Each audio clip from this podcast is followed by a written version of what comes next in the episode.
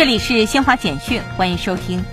国家知识产权局日前同意建设中国辽宁、中国吉林、中国长春知识产权保护中心，全国在建和已运行知识产权保护中心数量达到四十六家。记者十三号从教育部了解到，二零二一届全国普通高校毕业生总规模九百零九万，同比增加三十五万。去年秋季学期以来，教育部会同相关部门及时出台政策举措，启动实施二零二一届全国普通高校毕业生就业创业促进行动。目前，二零二一届高校毕业生就业进展总体平稳。